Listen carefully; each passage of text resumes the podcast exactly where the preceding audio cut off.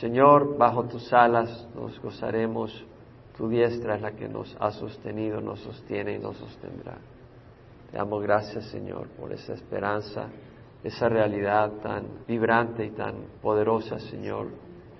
Al cantar esta alabanza, ponemos las cosas en perspectiva y nos recordamos que realmente nuestra meta no es el fin del día, el pan que compramos, o al fin del mes o de la quincena, el dinero que colectamos, sino el destino eterno en tu presencia, Señor, donde descansaremos y nos gozaremos y reinaremos a tu diestra, Señor. Bendito seas, Padre, en nombre de Jesús. Amén. Salmo 119, versículo 121. Salmista dice, he practicado el juicio y la justicia. No me abandones a mis opresores. Sé fiador de tu siervo para bien, que no me opriman los soberbios. Desfallecen mis ojos por tu salvación y por la promesa de tu justicia. Haz con tu siervo según tu misericordia y enséñame tus estatutos. Yo soy tu siervo, dame entendimiento para que conozca tus testimonios. Es tiempo de que actúe Jehová, porque han quebrantado tu ley.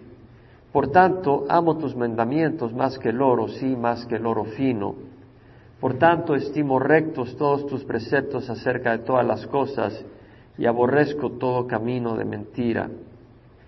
El salmista dice, he practicado el juicio y la justicia. Y vemos una vez más un tema que se repite a lo largo de la escritura. Se trata de practicar la palabra. No se trata de oírla, no se trata de entretenerse únicamente, se trata de vivirla. Estuvimos estudiando en 2 Corintios, en el capítulo 13, versículo 5, que Pablo dice, poneos a prueba para ver si estás en la fe. Examinaos a vosotros mismos ¿O no reconocéis a vosotros mismos que Jesucristo está en vosotros, a menos de que en verdad no paséis la prueba? O sea, Pablo reta a la iglesia de Corinto a probar si realmente estaban en la fe. Porque a la iglesia en Corintio los creyentes habían oído la palabra, la oían, habían recibido la instrucción de Pablo, pero Pablo les dice, pasan la prueba. Y lo interesante es que les dice, ¿O no reconocéis a vosotros mismos que Jesucristo está en vosotros? O sea, la prueba que está uno en la fe es si Jesucristo habita en uno. Y si Jesucristo habita en uno, las acciones, la conducta de uno va a reflejar la presencia de Jesús detrás de ellas. Vimos en Gálatas 5 cuál no es un fruto de Jesús, sino fruto de la carne. En el versículo 19, Pablo habla de la inmoralidad, de la impureza, de la sensualidad, de la idolatría, de la hechicería, de enemistades, de pleitos, celos, enojos, rivalidades, disensiones, sectarismos, envidias, borracheras, orgías y cosas semejantes tras las cuales os advierto, como ya os lo he dicho antes, que los que practican tales cosas no heredarán el reino de Dios. Entonces vemos en Gálatas 5 que Pablo da una lista de lo que son obras de la carne. Esas obras realmente no muestran a Cristo habitando en uno. Cuando Cristo habita no puede estar realmente uno en pleitos. Cuando Cristo habita no puede pasar uno enojado. Cuando Cristo habita no puede estar uno haciendo divisiones, no puede pasar en envidias, no puede pasar uno en borracheras, en orgías. Y Pablo dice, los que practican tales cosas no heredarán el reino de Dios. Entonces la pregunta es, ¿está Jesucristo en nosotros? Pero no hablo corporativamente, sino en cada uno de nosotros, ¿verdad? Y para saber si Jesucristo está en nosotros, porque esa es la clave. En primera de Juan 5, 11 al 12, dice el apóstol, el testimonio es este, que Dios nos ha dado vida eterna. Y esta vida está en su Hijo. El que tiene al Hijo tiene la vida, el que no tiene al Hijo de Dios no tiene la vida. Entonces, la prueba que tenemos, que estamos en la fe, la prueba de que le pertenecemos es si tenemos a Jesucristo. Y esa prueba de que tenemos a Jesucristo es a través de las obras y la manera de vivir. Y eso es en el Nuevo Testamento, pero también en el Antiguo Testamento, porque dice el salmista, he practicado el juicio y la justicia. Ahora, estas dos palabras son muy utilizadas y repetidas a lo largo de la Escritura. Juicio es mishpat, y esa palabra quiere decir el acto de juzgar, la sentencia de un juez. el derecho de alguien puede significar también costumbre, ley, estatuto. Bueno, obviamente de que si uno es un gobernante, tiene que llevar a cabo juicio, tiene que juzgar la maldad, no puede dejar que prospere impunemente, sin castigo, tiene que llevar a las personas ante la corte y conducirle a un juicio legal y si son culpables, darles el castigo correspondiente. Eso es necesario para mantener orden en una sociedad. Pero ¿qué de nosotros que tal vez no somos jueces, verdad? Aunque no seamos jueces, la palabra mishpat también quiere decir el derecho de alguien, lo que es justo. Así de que a todos nos corresponde conducirnos de una manera donde honramos y respetamos el derecho de otras personas. La palabra mishpat también quiere decir ley. ¿Y cómo relacionamos la palabra ley con juicio, con una sentencia? Bueno, muy fácil porque un legislador da leyes también. Los jueces juzgan con leyes. Entonces cuando decimos he practicado el juicio, quiere decir he caminado en la ley que los legisladores han dado. Y una ley es resultado del juicio de un legislador que determina esto es correcto y esto no es correcto y se establece una ley para definir lo que va a pasar. Entonces vemos de que es importante practicar el juicio. Y la justicia, la palabra justicia es sedek, quiere decir rectitud, realmente es como tener un árbol o un palo recto, o un camino recto que no está torcido, y en este caso habla de rectitud moral, es aquello que no está torcido, es una rectitud, una integridad en la manera de actuar hacia los demás. Y esto lo vemos en la Escritura a lo largo de todo el Antiguo Testamento. En Miqueas leemos que dice el profeta, Él te ha declarado hombre lo que es bueno y qué es lo que demanda Jehová de ti, sino practicar la justicia. Practicar la justicia. Amar la misericordia y caminar humildemente con nuestro Dios. Pero debemos de practicar la rectitud. Es que no nos podemos escapar de eso ni en el Antiguo Testamento ni en el Nuevo Testamento. Estamos bajo la gracia, no hay duda. Pero si tú dices, estamos bajo la gracia y no estás practicando la rectitud, estás caminando en la oscuridad. Y los que caminan en la oscuridad son unos hipócritas al decir que conocen al Señor. Porque si tú conoces al Señor no puedes estar caminando en oscuridad, porque el Señor es luz. Estás engañándote, a Dios no lo engañas. Entonces vemos que es importante. Ahora, estudiamos el domingo como el Señor cuando le preguntaron cuál es el gran mandamiento de la ley, él dijo, amarás al Señor tu Dios con todo tu corazón, con toda tu alma, con toda tu mente. Este es el grande y primer mandamiento. Y el segundo es semejante a este, amarás a tu prójimo como a ti mismo. En esto descansan toda la ley y los profetas. Entonces vimos de que cómo vas a practicar la justicia, cómo vas a practicar la rectitud. Bueno, amando, porque un amor que viene de Dios no hace injusticia. Un amor que viene de Dios no es un pleitista. Un amor que viene de Dios no anda chismoseando, no anda difamando, no anda lastimando a otras personas, hace el bien. Entonces el amor es la consumación de la ley. La primera epístola de Juan, Juan dice, hijos no amemos de palabra ni de lengua, sino de hecho y en verdad. Una vez más, vemos la necesidad de llevar en práctica la palabra. Debe ser en hecho y en verdad, o sea, algunas personas aman, pero no es un amor verdadero, no es un amor que viene de Jesús. Algunas personas dicen que aman, pero es un amor de Hollywood, que es una corrupción del amor de Dios. Puede ser lujuria, pero no es un verdadero amor. Y luego dicen, esto sabremos que somos de la verdad. En otras palabras, ¿cómo vamos a pasar la prueba? Bueno, aquí está la prueba, vamos a ver si la pasamos o no. En esto sabremos que somos la verdad y aseguraremos nuestros corazones delante de Él en cualquier cosa que nuestro corazón nos condene. ¿Cómo es? Si nos amamos unos a otros, ¿no? Eso es lo que dice, amémonos no de palabra ni de lengua, sino de hecho y en verdad. En esto sabremos que somos la verdad. Entonces, el amor hacia los hermanos es una manifestación de que Cristo habita en nosotros. Si no amamos a los hermanos y en la iglesia estamos dando los golpes, esa no es una manifestación del amor de Dios en nosotros, ni de la presencia de Dios en nosotros. Y estamos fallando la prueba. Antiguo y Nuevo Testamento no se divorcian, se complementan, se unen. Ahora dice, no me abandones a mis opresores. El salmista depende de Dios. O sea, él dice, he practicado el juicio y la justicia, y luego le clama al Señor y le dice, no me abandones a mis opresores. Es decir, él entiende que él depende de Dios a la, al fin de cuentas, el salmista reconoce que depende de Dios. Él no se considera arrogante, yo no necesito a Dios, yo me la manejo. No, él dice, Señor, ten misericordia de mí, no me abandones a mis opresores. Ahora veamos cómo está conectando las dos cosas. Él dice, he practicado el juicio y la justicia, no me abandones a mis opresores. O sea, le está dando un argumento al Señor para que el Señor lo proteja. Le está dando un argumento. ¿Y qué es lo que podemos ver aún en el Nuevo Testamento? Que un comportamiento recto nos da confianza para venir al Señor. Tú no puedes tener confianza, venir al trono de gracia si sabes que estás haciendo mal. ¿Con qué confianza vas a venir ante Dios a pedirle algo a Dios si sabes que estás robando? ¿Cómo puedes venir a Dios a pedir auxilio si tú estás cometiendo inmoralidad o estás difamando a alguien? ¿Con qué carácter puedes venir a Dios? Puedes hacerlo, pero Dios no te va a escuchar. En primera de Juan 3, 22 al 23, el apóstol dice, todo lo que pidamos lo recibimos de Él, porque guardamos sus mandamientos, que no es por gracia, sí por gracia. Pero cuando no estamos abusando de la gracia, estamos caminando en obediencia. Y la gracia cubre nuestras imperfecciones, pero en un desafío claro contra la palabra de Dios.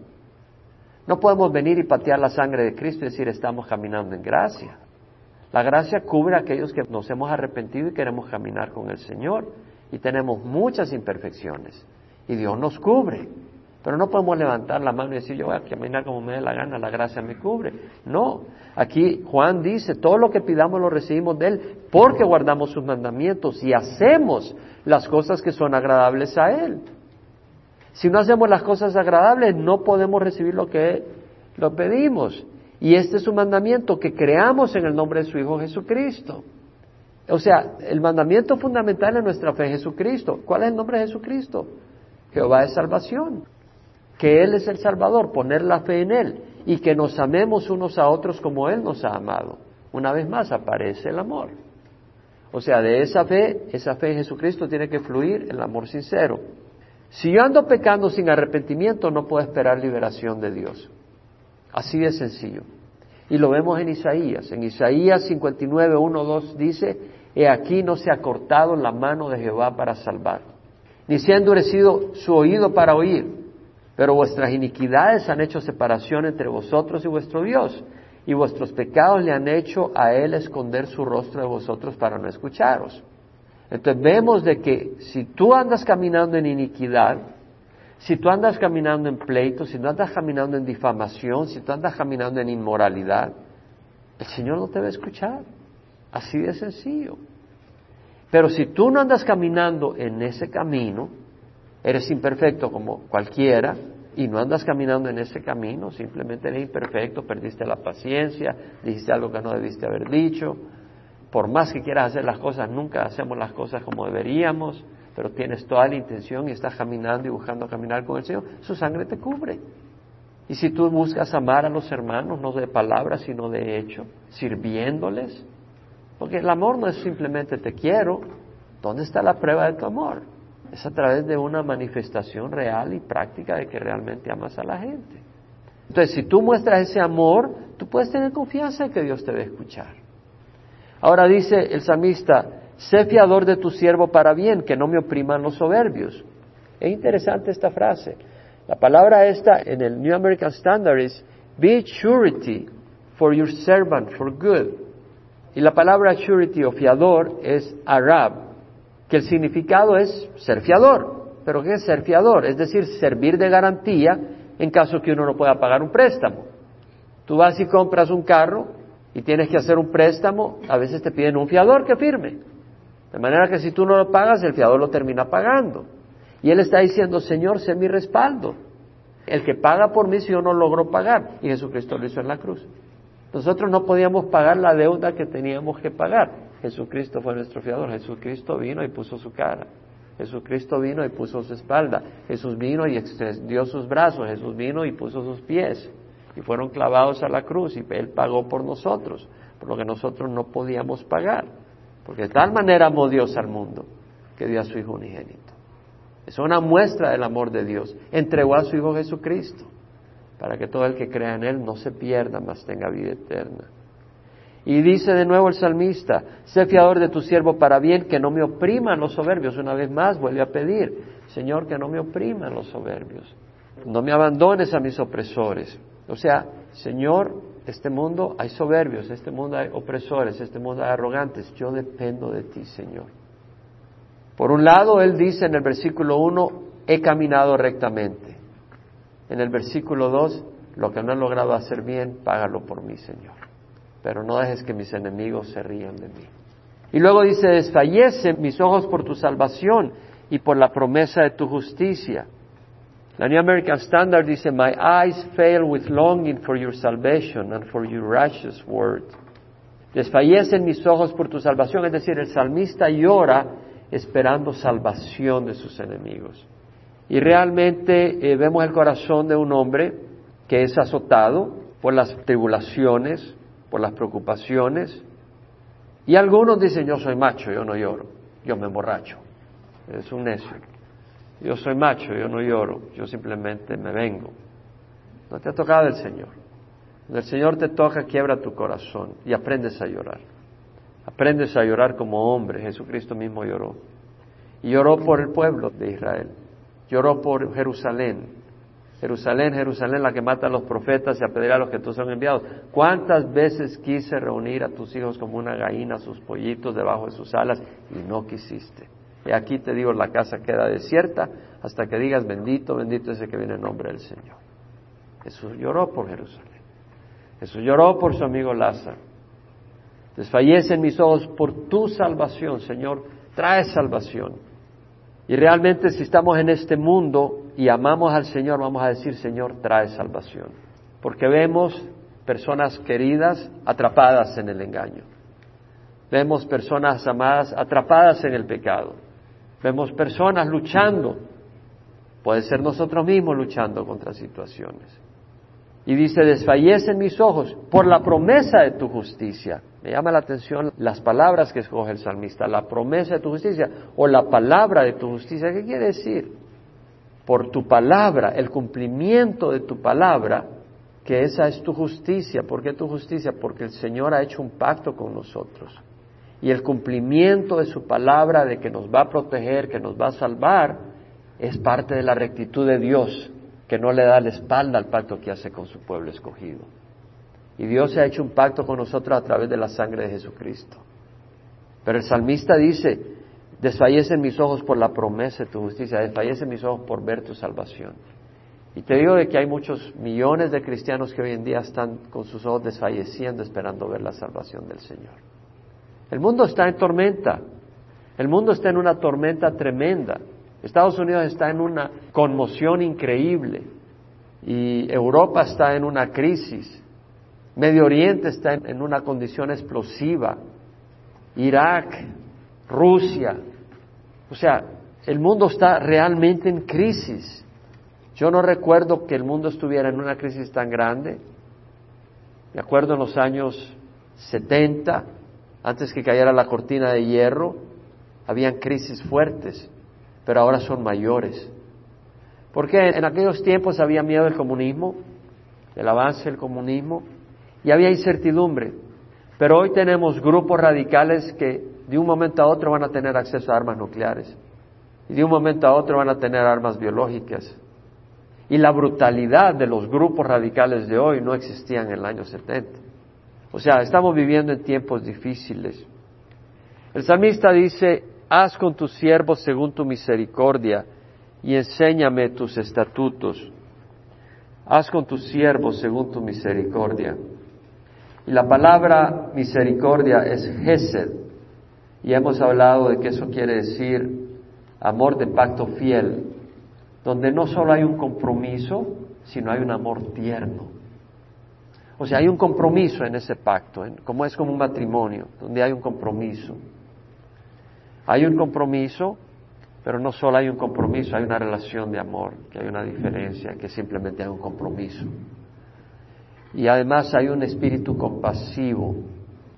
La palabra Gesed la hemos mencionado muchas veces. La King James Version la traduce mercy, misericordia. New Living Translation la traduce unfailing love, amor que no falla. International Version la traduce love, amor. O steadfast como dice la English Standard Version. O sea, un amor que persevera. O loving kindness, un amor tierno. O sea, haz con tu siervo según tu misericordia. Es decir, el salmista ha hablado de que él se ha conducido con justicia, con rectitud, pero vuelve a decir, Señor, actúa en base a tu misericordia, a tu compasión, a tu amor compasivo. Necesitamos realmente la misericordia del Señor. Nunca diga, Señor, actúa conmigo de acuerdo a mi rectitud, porque nuestra rectitud no es suficiente. En Juan leemos, la ley fue dada por medio de Moisés, la gracia y la verdad fueron hechas realidad por medio de Jesucristo. Gracia fueron hechas realidad. Y luego dice, enséñame tus estatutos. La palabra es lamad. Esta palabra lamad quiere decir propiamente castigar, golpear con un palo, disciplinar. En otras palabras, es un proceso. O sea, es enseñar, es como un proceso donde tú no solo estás hablando lo que, la instrucción, sino que la estás incorporando en la persona para que la reciba. Se aplica para domesticar ganado. Al ganado no le dices, mira, así quiero que te comportes, lo tienes que entrenar. Y implica un proceso. Lo mismo se ocupa para entrenar reclutas para la guerra. Un recluta para la guerra no basta que le digas cómo pelear con el enemigo, lo tienes que entrenar. Lo tienes que preparar, lo tienes que disciplinar. Entonces Él dice, enséñame tus estatutos. Necesitamos que Dios nos entrene para obedecer sus estatutos y usar las circunstancias donde nos enseña. Y luego dice, yo soy tu siervo, dame entendimiento para que conozca tus testimonios. Yo soy tu siervo, dame entendimiento para que conozca tus testimonios. Necesitamos ayuda de Dios, que nos ilumine para entender y conocer.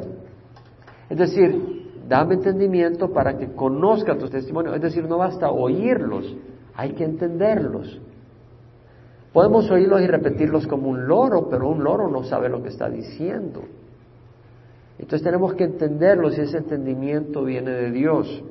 En 1 Corintios 1, 12 al 13 dice, nosotros hemos recibido no el espíritu del mundo, sino el espíritu que viene de Dios, para que conozcamos lo que Dios nos ha dado gratuitamente. Es decir, Dios nos ha dado el Espíritu Santo para conocer sus testimonios, para conocer sus promesas, de lo cual hablamos no con palabras enseñadas por sabiduría humana, sino con las enseñadas por el Espíritu.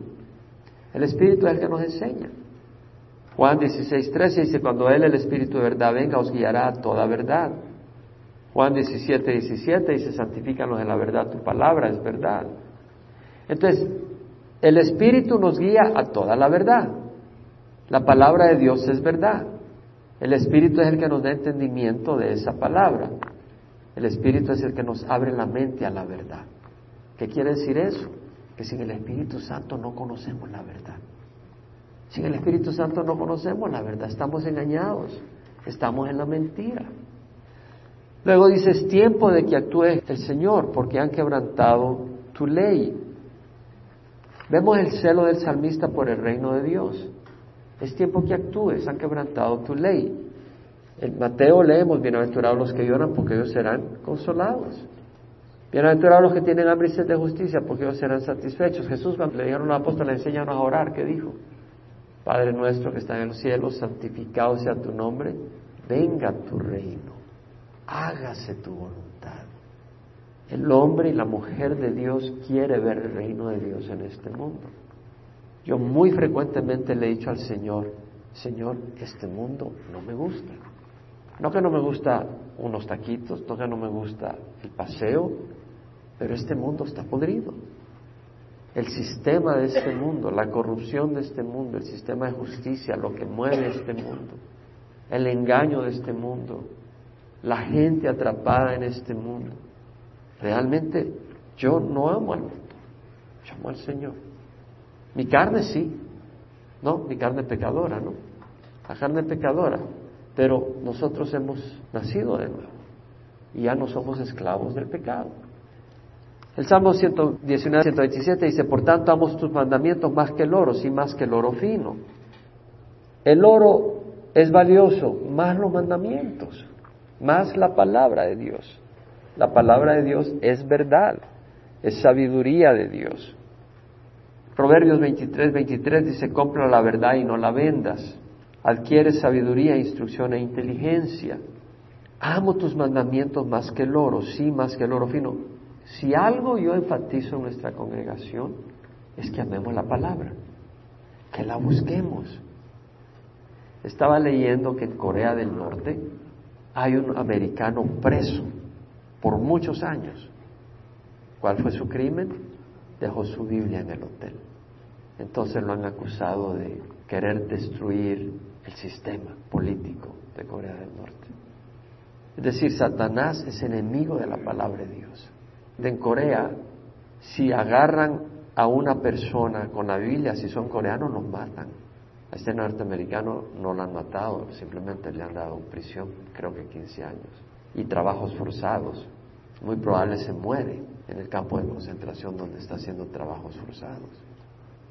En China hay lugares donde por la falta de Biblias la gente se memoriza una hoja de la escritura. Entonces van a estudiar 1 Corintios, cada uno se memoriza una hoja, porque no tienen Biblias para todos. Y de esa manera, entre todos pueden compartir 1 Corintios, o 2 Corintios, o lo que sea. O decía, no tienen una Biblia. Y ese es el amor. En los años 1500, ¿cuánta gente no murió? 1400 por esa época, porque se tradujo la Biblia a los idiomas locales.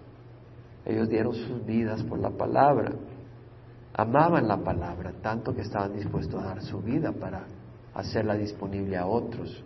Entonces vemos acá que dice el salmista, amo tus mandamientos más que el oro, sí más que el oro fino. Y luego dice, por tanto estimo rectos todos tus preceptos acerca de todas las cosas y aborrezco todo camino de mentira. Por tanto, estimo recto todos tus preceptos acerca de todas las cosas. La palabra recto acá es yashar, que quiere decir recto, no torcido, un camino nivelado. Dios es recto, Dios no es torcido, Dios no juega torcido con nadie. Dios es recto en todo. El Salmo 92, 12 al 15 dice, el justo florecerá como la palma crecerá como cedro en el Líbano, plantados en la casa de Jehová florecerán en los atrios de nuestro Dios. Aún en la vejez darán fruto, estarán vigorosos y muy verdes para anunciar cuán recto es Jehová, mi roca, y que no hay injusticia en él. Dios es justo, Dios no es injusto, pero muchos cuestionan la justicia de Dios y levantan su puño contra el cielo diciendo, ¿cómo puede ser Dios tan injusto para dejar que todos esos niños inocentes mueran en un terremoto? Y cuestionan la justicia de Dios. Si Dios es tan poderoso y soberano, entonces ¿por qué es tan injusto para que un niño pierda a su papá y su mamá en un accidente? O si Dios es tan poderoso y soberano, ¿por qué es tan injusto para que esa criaturita nazca sin brazos, por ejemplo? ¿O cómo puede ser Dios tan injusto para permitir que violen a esa niña inocente de ocho años? ¿Qué culpa tiene esa pequeñita? ¿Por qué lo permitió Dios? ¿O cómo puede ser Dios tan injusto para enviar al infierno a alguien que no ha oído el Evangelio? Y cuestionan, y hay miles y miles de expresiones cuestionando la justicia de Dios. Algunos cuestionan la justicia de Dios, pero bueno, cuando Dios le dijo a Abraham de Sodoma y Gomorra, y que iba a traer juicio. Abraham empieza a interceder por Sodoma y Gomorra, dice, no por Sodoma y Gomorra, pero por los justos que pudieran habitar en Sodoma y Gomorra. Y les dice, destruirás a 50 justos dentro de Sodoma y Gomorra. Destruirás al justo con el justo. Y le dice, el juez de toda la tierra no hará justicia. En otras palabras, Abraham reconocía de que estaba hablando con Dios que era justo. Y le dice, no vas a hacer tu justicia, tú eres el juez de toda la tierra. Es decir, él sabía que Dios era justo. Y por eso negoció con Dios. Porque podía hablar con él sobre justicia, porque sabía que Dios es justo. Ahora, ¿de dónde viene el sentido de justicia del ser humano? Los animales no tienen sentido de justicia. Una zorra se come un pollito y no sale culpable ahí que me siento arrepentido. No hay un sentido de justicia. ¿Quién tiene un sentido de justicia? El ser humano. ¿De dónde lo derivamos? No lo derivamos de las rocas, no lo derivamos de los elementos químicos. Hemos sido creados a la imagen de Dios, a la semejanza de Dios, y Dios es un ser con un atributo de justicia y nosotros fuimos creados con un atributo de justicia. Ese atributo está distorsionado por el pecado y si nuestra justicia viene originalmente de Dios, ¿cómo pudiéramos tener una justicia mayor que Dios? Si Él es el Padre de la justicia. Entonces, no, Dios no puede ser injusto. El justo aborrece lo malo y ama lo bueno.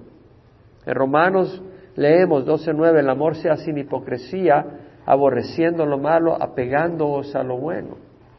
Aborreciendo lo malo, es decir, el justo aborrece lo malo y se pega a lo bueno. El justo aborrece lo malo y ama a Dios. El joven rico cuando vino a Jesús le dijo, Maestro bueno, ¿qué haré para heredar la vida eterna? Jesús le dijo, ¿por qué me amas bueno? Nadie es bueno sino solo Dios. Pero Jesús es el buen pastor, entonces Jesús es Dios, ¿verdad? Pero vemos de que el justo aborrece lo malo y ama lo bueno, ama a Dios. La persona que no ama a Dios, aunque quiera impresionarte de que es justa, esa persona no es justa, esa persona no es recta, porque el único bueno es Dios. Y si tú no amas a Dios, tú estás lleno de injusticia y estás bien torcido. Y luego dice, aborrezco todo camino de mentira. Aborrezco todo camino de mentira, el final del versículo 128. Y es importante, el justo aborrece la mentira y el engaño y se deleita en la verdad. La mentira está relacionada con el pecado y con la esclavitud. Y la verdad está relacionada con la rectitud y con la libertad. Así de claro. Jesús dijo, yo soy el camino, la verdad y la vida. Jesús es bueno. Jesús es verdadero. Él es el santo y el verdadero, lo leemos en Apocalipsis. Satanás, por otro lado, es el falso, el padre de la mentira. Todo camino que se desvía de Jesús, todo camino que se desvía de su palabra, se está desviando de la verdad. Y si se está desviando de la verdad, quiere decir de que está abrazando mentira, engaño. El pecado es alejarse de Jesús. Tú no puedes alejarte de Jesús y mantenerte en la verdad, porque Jesús es verdad. Tú no puedes alejarte de Jesús y no ser engañado, porque alejarse de Jesús es estar en la mentira y en el engaño. En Lucas 4, 18 a 19 Jesús dice, el Espíritu del Señor está sobre mí, porque me ha ungido para anunciar el Evangelio a los pobres, me ha enviado para proclamar libertad a los cautivos, la recuperación de la vista a los ciegos, para poner en libertad a los oprimidos y anunciar el año favorable del Señor. Entonces vemos acá que Jesús vino a liberar. Me ha enviado, dijo Jesús, para proclamar libertad a los cautivos y para poner en libertad a los oprimidos. Jesús vino para libertarnos. Satanás no vino a libertarnos. Satanás vino a esclavizarnos. Todo lo que tiene que ver con Jesús, el caminar con Jesús, es libertad. El pecado no es libertad. En Juan 8, 31 al 36 leemos que habían varios judíos que habían creído en Jesús. Jesús les dijo, si ustedes permanecen en mis palabras, entonces son verdaderamente mis discípulos. No solo si dicen creo en ti. Si ustedes permanecen en mi palabra, verdaderamente son mis discípulos y conocerán la verdad. Y la verdad os hará libres. Quiere decir que si nosotros no estamos en la palabra de Dios, no somos libres. Y el peor engaño es creer que somos libres. El peor engaño es no conocer a Jesús y creer que somos libres. Es libertinaje, es esclavitud del pecado, pero no somos libres si no estamos en la palabra de Jesús.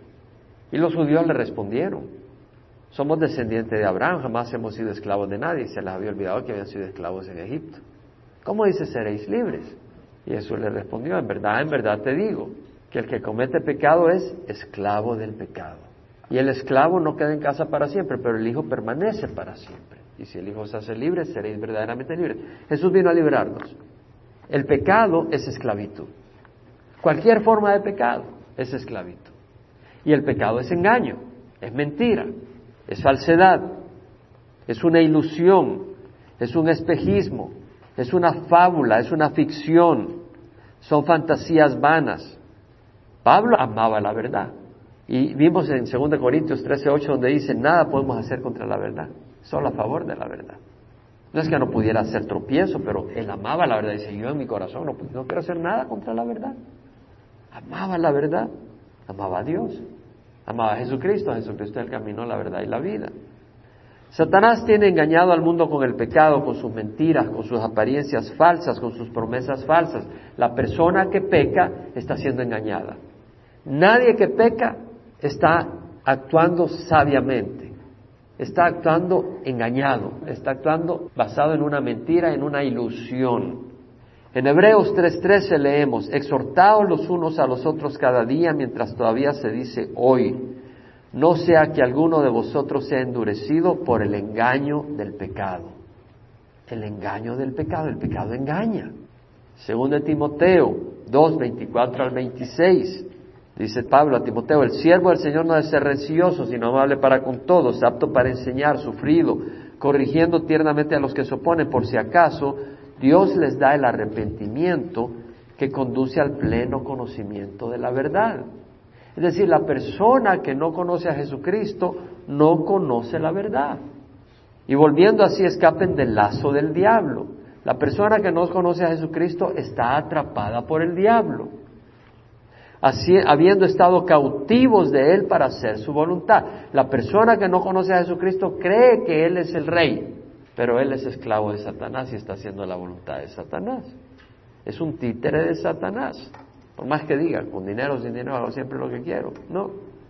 Con dinero sin dinero estás haciendo lo que Satanás quiere. Los cristianos necesitamos renovar nuestra mente con la verdad y cambiar la mentira del mundo por la verdad de Dios. Eso lo tenemos que hacer todos nosotros. En Romanos 12, 1 al 3 dice, hermanos, os ruego por la misericordia de Dios que presentéis vuestros cuerpos como sacrificios vivos y santos aceptables a Dios, que vuestro culto racional, y no os adaptéis a este mundo, sino transformaos mediante la renovación de vuestra mente. O sea, no os adaptéis a este mundo, no dejéis que la mentira de este mundo guíe y moldee tu manera de pensar.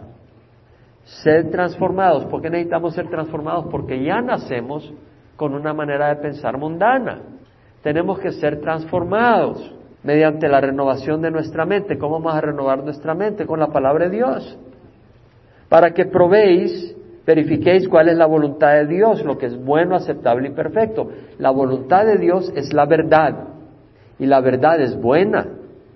La verdad es lo único aceptable. Dios no quiere mentira. Y la verdad es perfecta. Cuando tú andas en un camino que no es verdad, es podrido, es imperfecto, le falta, es incompleto. El camino de Dios es perfecto. Ahora aquí quiero hacer alguna mención a algunas cosas. Para cerrar, el mundo le da un gran énfasis a la perfección física del cuerpo. ¿Cierto o no? Vivimos en una sociedad donde el lux es sumamente importante. El lux lo es todo en nuestra sociedad. ¿Cómo han proliferado los gimnasios? Mucho más que en mi tiempo.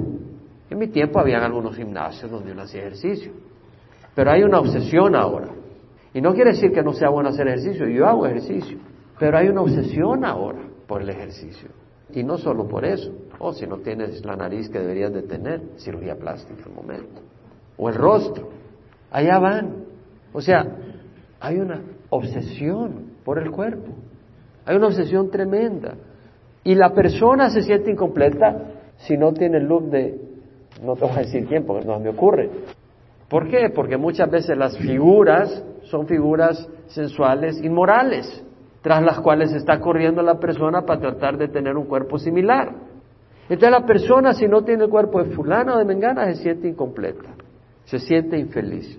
Los cristianos no debemos dejarnos hipnotizar y engañar por las mentiras de Satanás. ¿Sí me explico? ¿Sabe qué es importante esto para nuestros hijos? Es importantísimo. Porque los jóvenes están afectados por la presión de sus compañeros, compañeras, a actuar y obrar de esa manera. ¿Cuántos cristianos toman un esposo o una esposa por las apariencias? Es como ir a comprar un perfume y no te interesa el olor, el contenido, lo único que te interesa es el look. Pero cuando te lo echas, resulta que era olor de zorrillo y te arrepientes te echaste esencia de zorrillo, solo la apariencia estaba bonita. ¿Saben de lo que estoy hablando? Y saben que es cierto, ¿no? Porque hay personas que tienen una apariencia impresionante. Proverbios 31:30 dice, engañosa es la gracia y vana la belleza, pero la mujer que teme al Señor, esa será alabada. No quiere decir que la mujer no debe ponerse agradable al marido, pero quiere decir que no debe convertirse en una obsesión. Eso es idolatría. Salmo 139, 13 al 16, tú formaste mis entrañas, me hiciste en el seno de mi madre, te alabaré porque asombrosa y maravillosamente he sido hecho. Eso podemos decir cada uno de nosotros. ¿Por qué? Porque Dios tiene su plan. Dios hace cada uno de acuerdo al plan que Él tiene. Es como la, la persona que está haciendo cuchillos, cucharas, tenedores, cada uno es distinto, tiene un propósito distinto. Filipenses 4, 11 al 13, he aprendido a contentarme cualquiera que sea mi situación. Sé vivir en pobreza, sé vivir en prosperidad, pero yo creo que la situación acá del contentamiento no solo se debe aplicar a, a situación de hambruna. Sé vivir en pobreza, sé vivir en prosperidad, en todo y por todo he aprendido el secreto tanto de estar saciado como de tener hambre, de tener abundancia como de sufrir necesidad. Todo lo puedo en Cristo que me fortalece, pero ese contentamiento tiene que ir también a nuestra apariencia física. ¿Sí me explico? Y tiene que ir también, bueno, yo hubiera querido ser gringo con ojos azules, dice alguno. Nadie está feliz. El chelito quiere ser moreno y el morenito quiere ser rubio. Nadie está contento. Y luego dice el Señor, Salmo 138, 8, Jehová cumplirá su propósito en mí. Eterna, oh Jehová, es tu misericordia, no abandones las obras de tu mano. Resumimos, tomemos lecciones, hermanos, contentamiento. Hermanos, nos enfocamos en lo que es importante. Hermanos, el pecado es mentira. Acuérdate lo que te estoy diciendo. Si solo vas a sacar una cosa hoy del estudio, el pecado es un engaño. El pecado es una mentira. Y cuando tú estás contemplando algo que no es de acuerdo a la voluntad de Dios, ese es un engaño y esa es una mentira. Y la mentira no te puede hacer bien. El engaño no te puede hacer bien, quiere decir que te ofrece lo que no es, que aparenta lo que no es, que es vanidad, que es vacío. Entonces no vamos a jugar con el pecado, porque es engaño, es oscuridad. Y nuestro énfasis está bien, apariencia, un poquito, un poquito de looks, un poquito de perfume, pero eso no es lo más importante en nuestra vida. El salmista amaba la palabra de Dios y se quebrantaba al ver que la palabra de Dios no era honrada en su medio. Entonces, dejemos de ser personas vanas, si es que lo somos, amemos la palabra de Dios, busquemos el reino de Dios y tengamos un corazón que se quebranta por el medio ambiente en el que estamos y clamemos a Dios. Clamemos a Dios para que envíe siervos. Hay necesidad de siervos, hay necesidad de siervos en la iglesia, hay necesidad de siervos por todos lados. ¿Cómo están sufriendo los creyentes en todo el mundo por falta de conocimiento? O sea, dijo, mi pueblo perece por falta de conocimiento. Continuamente escucho cosas de personas cristianas confundidas con doctrinas torcidas, aún personas con buen corazón y buena intención. ¿Por qué? Porque no se enseña la palabra. Y hay una falta de siervos que enseñen la palabra de Dios por toda Latinoamérica y aún en Estados Unidos. No hay tiempo que perder. Que nuestra vida sea útil dentro del reino de la luz y de la verdad y que no tengamos nada que ver con el reino de la oscuridad. Amén.